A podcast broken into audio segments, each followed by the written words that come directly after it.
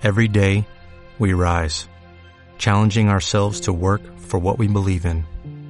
At U.S. Border Patrol, protecting our borders is more than a job, it's a calling. Agents answer the call, working together to keep our country and communities safe. If you're ready for a new mission, join U.S. Border Patrol and go beyond. Learn more at cbp.gov/careers.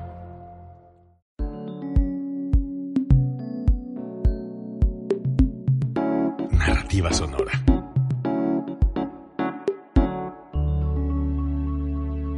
Código Libre.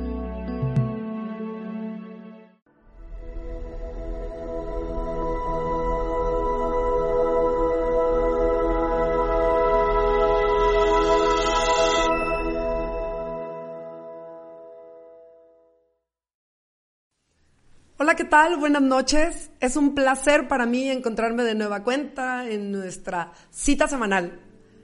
Me presento, soy Yadira Viñaquic, autora de los libros de Viuda a Huevuda, de Coeficiente Espiritual y de Capítulo Cero.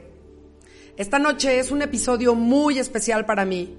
Primero, por el tipo de número que es. Es el número 8. Y el 8 marca dentro de la numerología y de toda la estadística y de todos los pensamientos y energías que se le conceden como un número infinito, infinito en posibilidades, infinito en todo lo que te propongas. Pues le ha tocado a este episodio convertirse en el 8 y yo le he titulado la riqueza espiritual o la riqueza del espíritu. Porque el éxito es un hecho pero ¿estamos preparados para el fracaso? Y alguna gente se preguntará, bueno, ¿vas a hablar del éxito o del fracaso?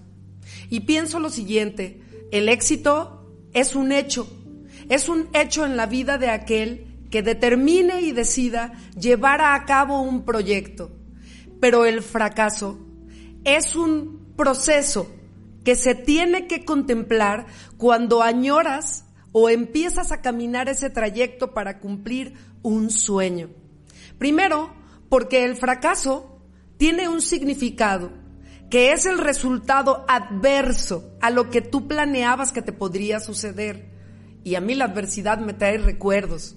Es decir, ha habido tantas veces en las que se ha cruzado en mi camino que entiendo a cabalidad lo que significa un escenario adverso que sale todo en contra y que nada es como tú lo planeabas.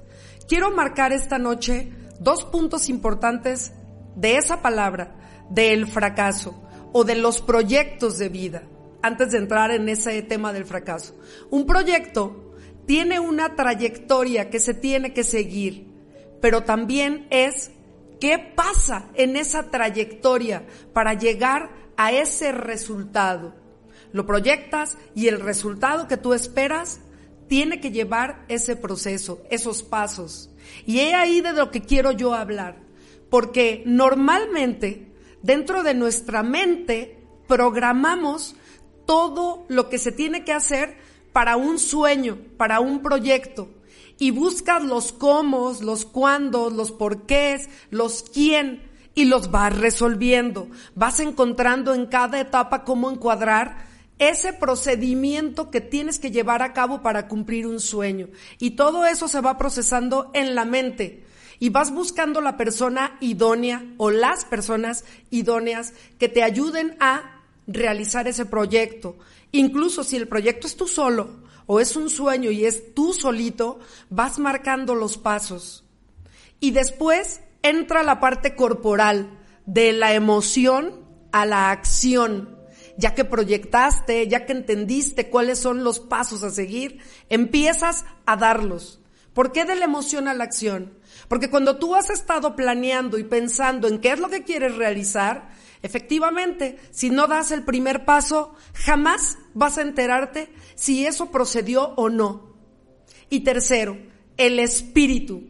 Esa parte de ti que dice, no te rindas y ve a por todo.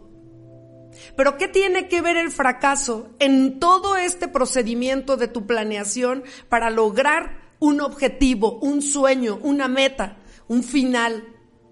tiene que ver lo siguiente, que en el camino, como estamos caminando sobre la tierra y en la tierra habemos humanos y los seres humanos estamos tan complejos que podemos tener defectos y virtudes y la vida es un escenario que se vive como lo estamos haciendo ahorita, en vivo y en directo y no hay manera de ensayo.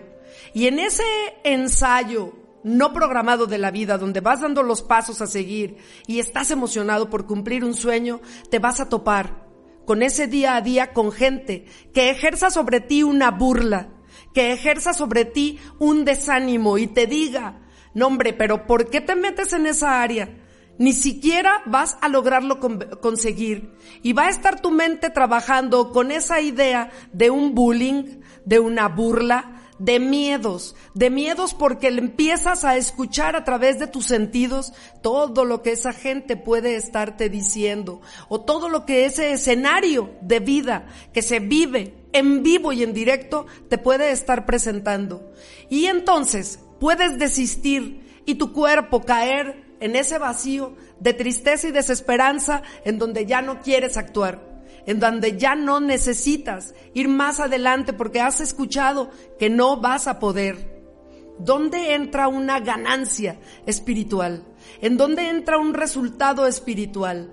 En donde entra tu espíritu como un escudo que te va llevando de la mano hacia alcanzar tu sueño y te va diciendo, sí pues, ya te dijeron que no vas a poder, pero tú dale para adelante. Quiero preguntarles en este momento de la vida, si tratáramos de recordar algún autor de un libro famoso y yo mencionara alguno, es probable que de los que estén ahorita presentes o conectados y los que nos oigan con posterioridad, algunos no lo conozcan. ¿Por qué? Pues porque no siempre son conocidos todos. Y no quiero dar un nombre porque no quiero poner de ejemplo a una persona que pueda o no ser conocida. Pero ¿a dónde quiero llegar? Si yo menciono el nombre de la Madre Teresa de Calcuta o si yo menciono el nombre de Gandhi, ¿a ustedes les dice algo? Estoy cierta que el 99% de las personas vamos a saber de quién estamos hablando. Y aunque no conozcamos la historia completa de Gandhi o de la Madre Teresa de Calcuta, sabemos que hay una esencia espiritual en su vida.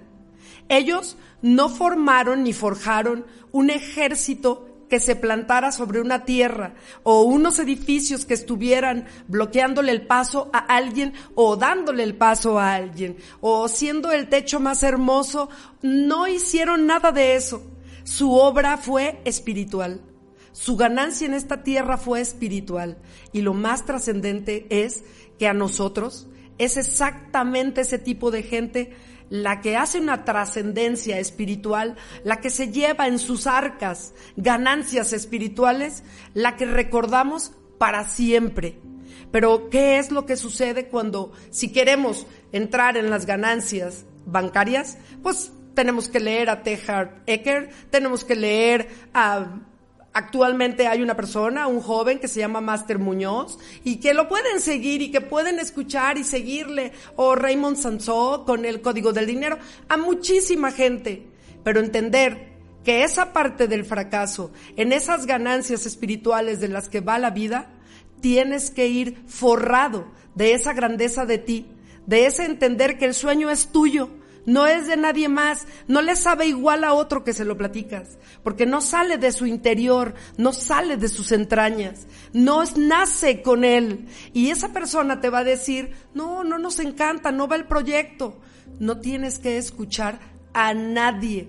La sociedad no solamente tiene que preparar a una persona para llegar al éxito de ganancias, sino a ese éxito espiritual en donde el fracaso le sepa igual, porque al momento que enfrenta la adversidad o enfrenta ese proyecto llamado truncado con escenarios adversos, se va a llenar de una sabiduría interior, de una paz interior, de una grandeza y de un sabor distinto, que va a saber con certeza que si retoma ese mismo sueño, aunque haya quedado trunco en una de las partes esenciales de su proceder o de su procedimiento, lo va a tomar con todo.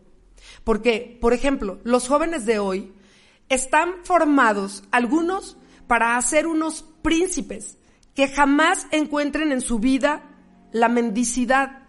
Es que nunca le pidan nada a nadie. Y finalmente lo pueden conseguir. Estar en ese espacio en donde jamás le tengan que pedir nada a nadie. Pero de esa palabra, de jamás, de jamás estar como un mendigo en la calle, mendigando por una pieza de pan o por una oportunidad, se pueden ir al lado contrario y al extremo de ser un mendigo en la vida de otra persona, ser un príncipe al que enseñaron a ser tan, tan, tan abundante que no le enseñaron ese espacio de que mucha gente a su alrededor también podría necesitar de su apoyo.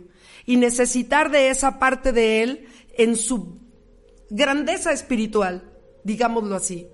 Igualmente a una mujer a veces las preparan o las preparamos para ser la princesa del cuento de hadas y que puedan vivir adentro de un castillo. Pero olvidamos decirles que adentro de los castillos hay calabozos y hay calabozos en los que pueden bajar a esculcar o a ver qué hay y quedarse encerradas ahí. Y la llave no la van a encontrar si nunca tuvieron una herramienta que les dijera, ese calabozo que te hace verte gorda, que te hace verte flaca, que te hace verte vieja, que te hace verte guapa, que te hace verte prepotente, que te hace verte impotente, puede salir de esta manera.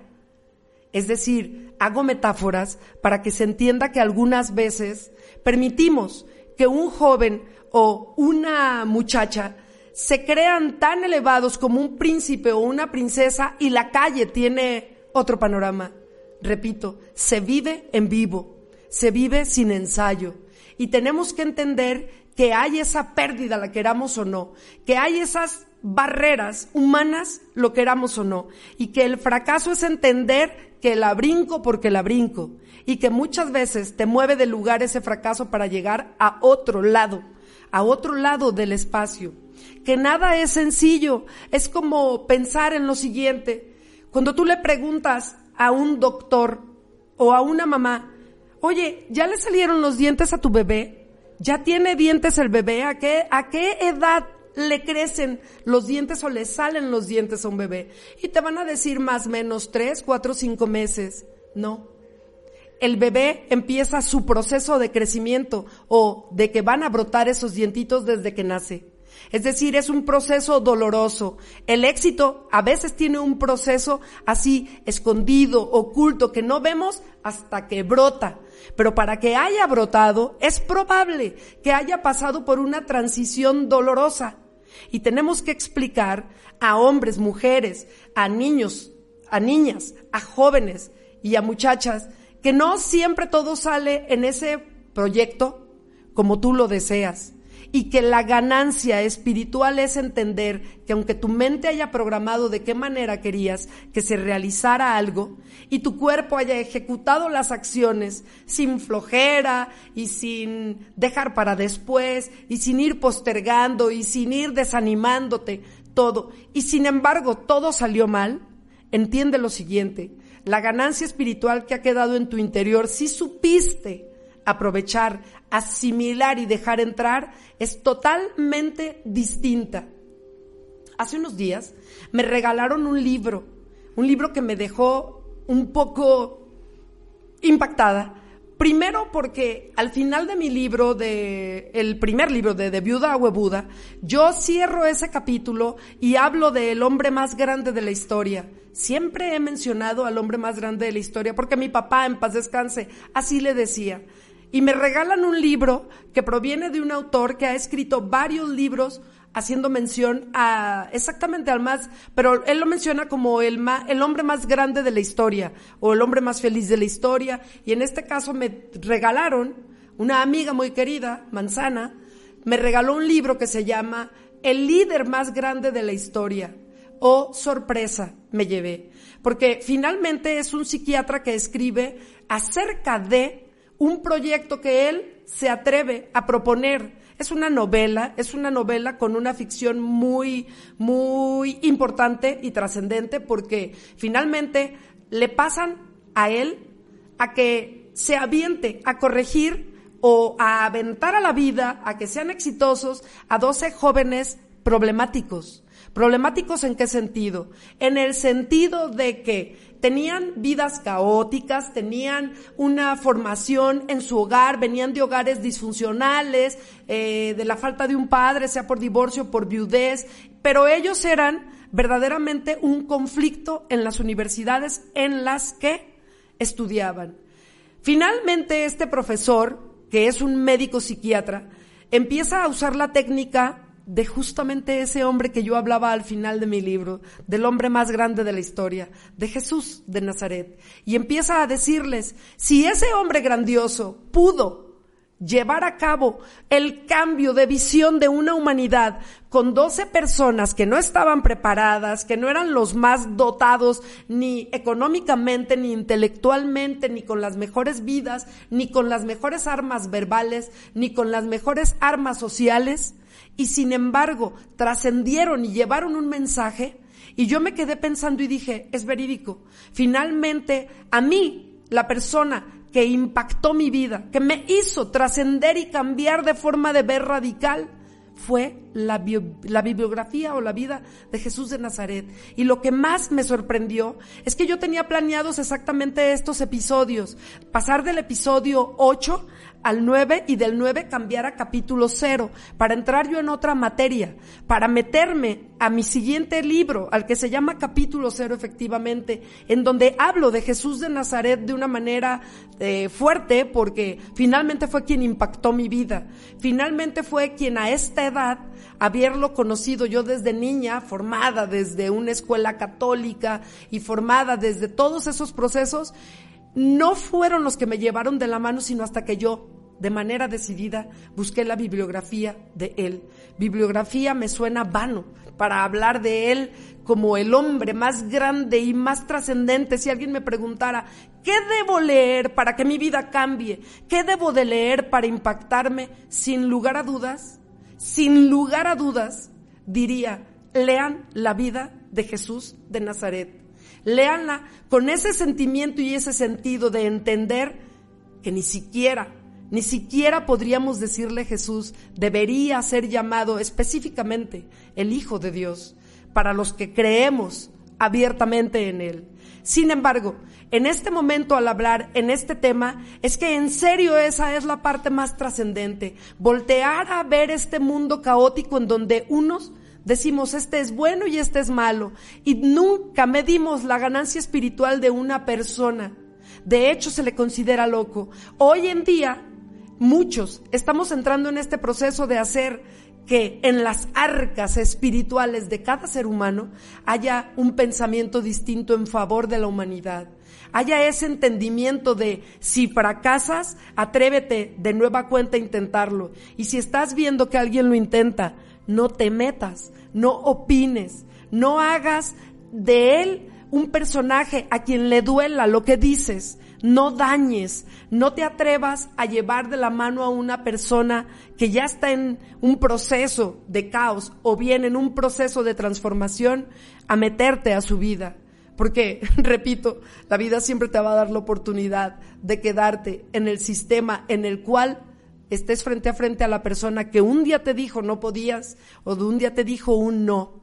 Hoy yo quiero concluir preguntando, ¿cuál ha sido tu obra en la edad que tengas? Tengas ahorita 15, 20, 30, 40, 50, 60, 70 años. ¿Cuál obra está construida por ti? por tu espíritu en esta tierra, no cual casa, porque una casa cualquiera, no cual negocio, porque un negocio cualquiera, no que cuentas bancarias, porque esas cualquiera, proponiéndonos lo conseguimos. Pero, ¿cuál es tu obra sobre la tierra? ¿Cuál es tu ganancia espiritual? ¿Qué es lo que está quedando de ti? ¿Para qué estás aquí parado? ¿Para qué has ocupado estos años de vida? ¿Cuál es la obra con la que se te va a recordar? Y una vez que contestes cuál ha sido tu obra, entenderemos que a veces una ganancia espiritual ha mostrado que detrás de ella ha habido fracasos y dolor y además miedos de no atreverte. Y hoy debemos entender que cuando hay una ganancia espiritual, estamos listos para empezar a pagar alrededor de nosotros ese sueño que queremos realizar. Muchas gracias.